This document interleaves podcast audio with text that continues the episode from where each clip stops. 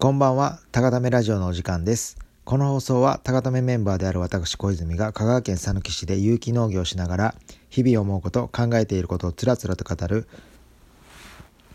リアルな有機農家の日常をお届けする番組です。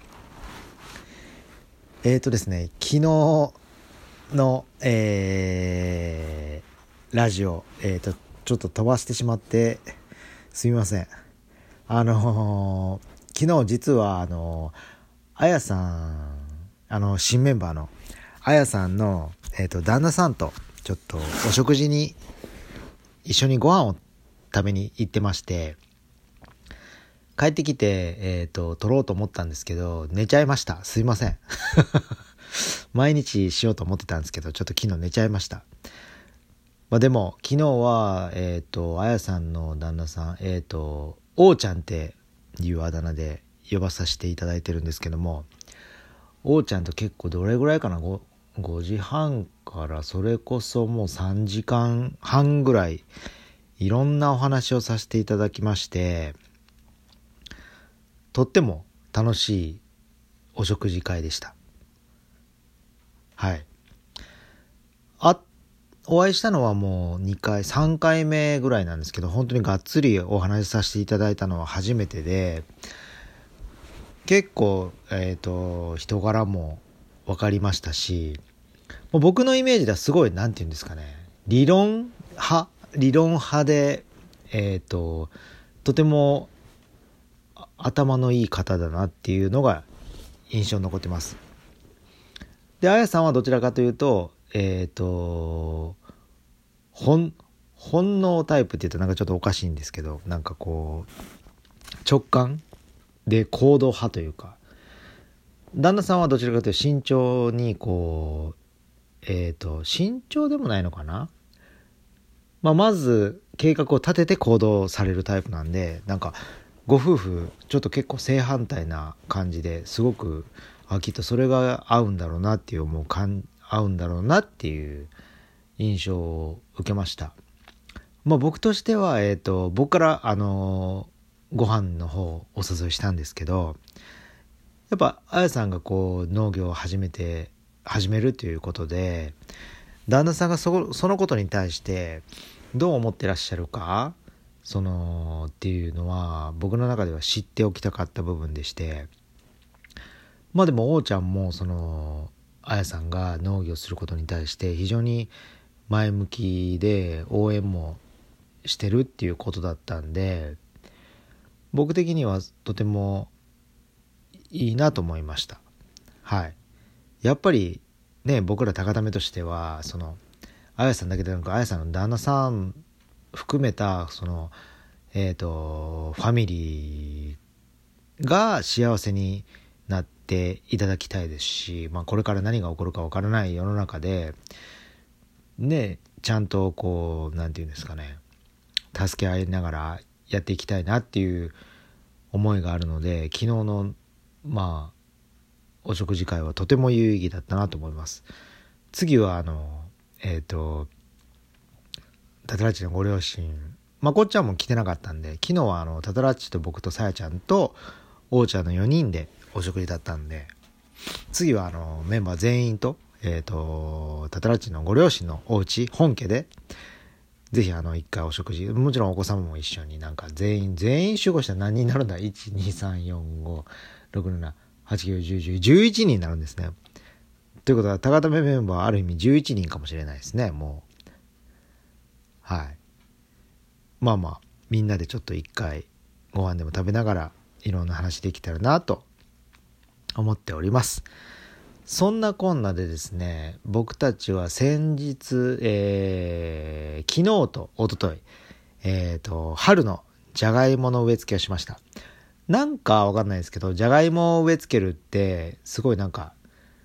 一大イベントじゃないですけど、なんか大きな行事的な感じの雰囲気出てまして、まあ、全員出動して、あんまりなんか種まきとか植え付けて僕は出ないんですけど、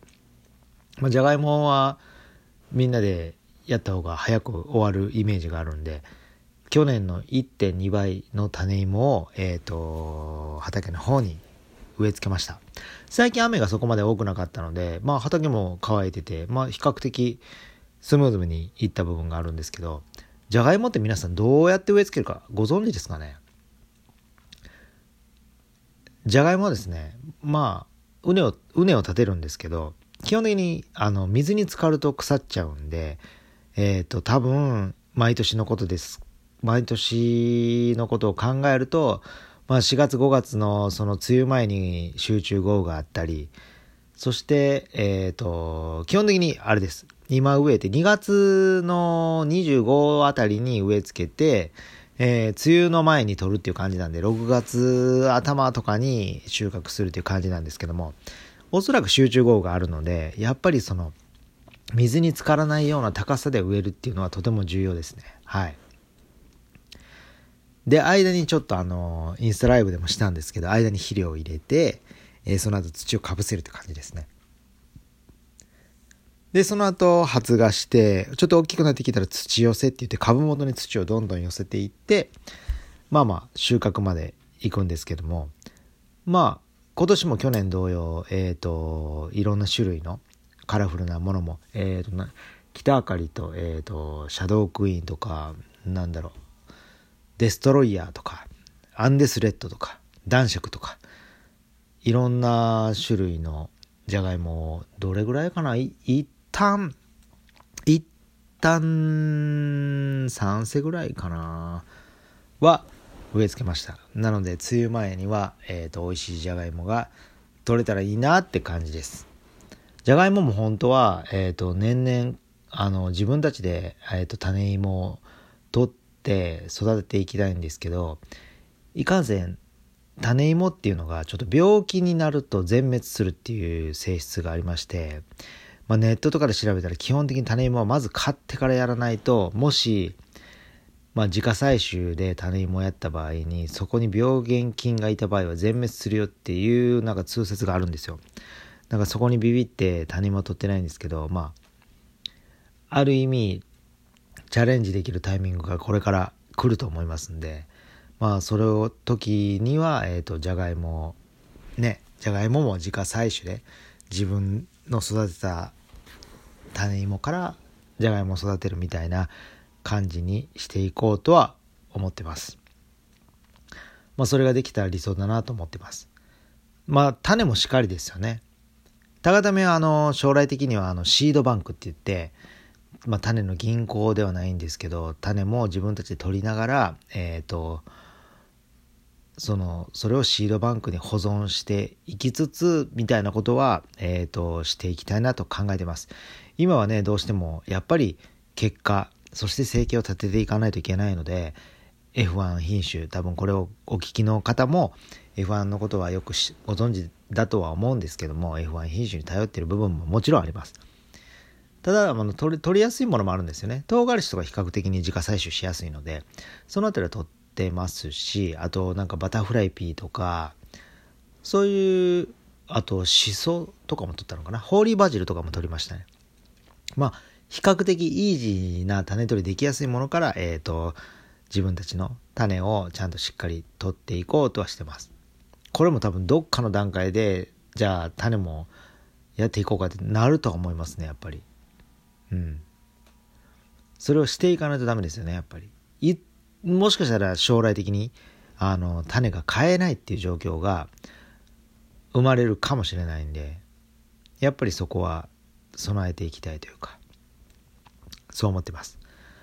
まあそんなこんなで、えーと、昨日はちょっとね一回飛ばしてしまってあのー、ここ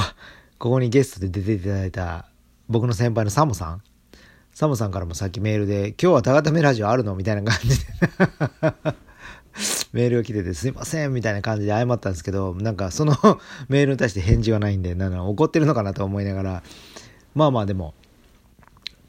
まあ、昨日もあの、王ちゃんには、ちょっとラジオ出てくださいよって言って、もうなんか、結構面白いいろんな話をして、本当この話題ラジオで喋ったら面白いなっていう話もいっぱいあったんですけど、まあ今後、いろんな方に今、ちょっとラジオ出てくださいっていうオファーをかけてますので、えー、まあまあ、ゲスト出て、ゲストで出ていただくことも多々あると思うんですけどもまあその辺りもお楽しみにしていただけたらと思います。えそれでは、えっ、ー、と、本日はこの辺で、え、皆様良いお眠りを。ではまた。